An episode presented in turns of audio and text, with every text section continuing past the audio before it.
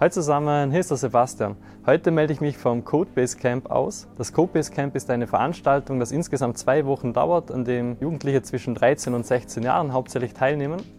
Und heuer leite ich das Ganze zusammen mit der Chrissy und unser Hund Pixel war auch schon für einen Tag mal mit dabei.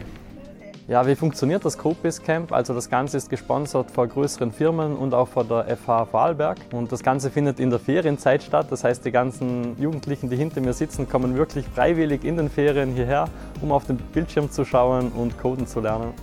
Das Coole an dem Camp ist, dass es überhaupt keine äh, Mindestanforderungen gibt. Das heißt, sogar wenn man davor noch überhaupt nichts mit Coding gemacht hat, kann man hierher kommen und lernt dann halt spielerisch von null weg, wie man eigenes Spiel machen kann.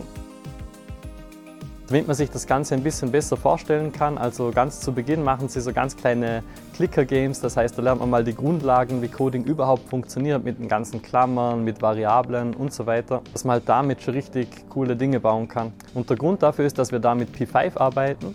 P5 ist eine JavaScript-Library, mit der man direkt im Browser schon eigene Spiele machen kann. Und wenn ihr diesen Kanal kennt, dann wisst ihr, dass ich schon öfters Werbung dafür gemacht habe und selber ein großer Fan davon bin, weil ich persönlich auch damit Coden gelernt habe.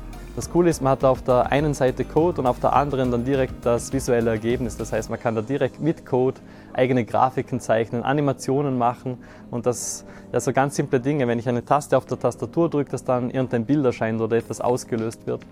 Und mit den paar wenigen Dingen kann man halt schon richtig coole Games machen. Ja, wir sind jetzt am Ende der ersten Woche, das heißt, ähm, wir haben jetzt insgesamt ja so vier, viereinhalb Tage gecodet und jeder Tag dauert so zwischen vier und fünf Stunden. Und ganz am Ende merkt man natürlich, dass die Leute da schon ein bisschen müde werden dann, weil einfach so viel neuer Input da ist und ja, man muss sich da schon sehr konzentrieren natürlich, wenn man es zum ersten Mal macht vor allem. Aber schon nach dieser kurzen Zeit sind da richtig coole Projekte entstanden und ein paar dieser Projekte würde ich euch gerne zeigen. Das allererste Projekt ist ein Clicker-Game, das heißt, es gibt eine gewisse Stelle auf dem Bildschirm, auf die ich äh, klicken muss. Und das Interessante daran ist, ich habe da nur so die Minimalvorgabe gegeben, wie halt so grundsätzlich das Spielprinzip funktioniert. Und ja, was der Samuel daraus gemacht hat, das könnt ihr selber sehen. Das heißt, je nachdem an welche Stelle das ich klicke, geht das Spiel weiter und irgendwann kommt dann der Hard-Modus, wo das Spiel dunkel wird und ich zuerst gedacht habe, okay, jetzt ist das Spiel vielleicht fertig oder abgestürzt, aber es funktioniert wirklich immer noch und man muss dann halt im Dunkeln nach dem Kreis suchen. Und das freut mich halt immer wieder, wenn ich so Workshops mache, weil da halt oft so Überraschungen mit dabei sind, die ich selber gar nicht bedacht habe und die Leute da halt richtig kreativ sich austoben können. Ein anderes Beispiel, das mir in Erinnerung geblieben ist, ist ein Spiel, das ein bisschen so Richtung, ja, ich sag Dark Souls und Elden Ring vielleicht geht, wo einer wirklich seinen Ritter-Charakter gezeichnet hat und das Ganze auch mit epischer Musik hinterlegt hat. Das heißt, sobald man das Spiel startet, fängt halt so die epische Musik an und jedes Mal, wenn man auf den Gegner draufklickt, dann kommt ein Soundeffekt. Wenn ich falsch klicke, dann verliere ich Lebenspunkte. Und der wollte da auch so eine Unverwundbarkeitszeit einfügen, dass man zum Beispiel dann für zwei Sekunden, auch wenn man falsch klickt, dann trotzdem keine Leben verliert. Und da musste ich sogar kurz ein bisschen überlegen und konnte ihm da dann aber helfen und wir haben da ein richtig cooles Beispiel dann draus gemacht.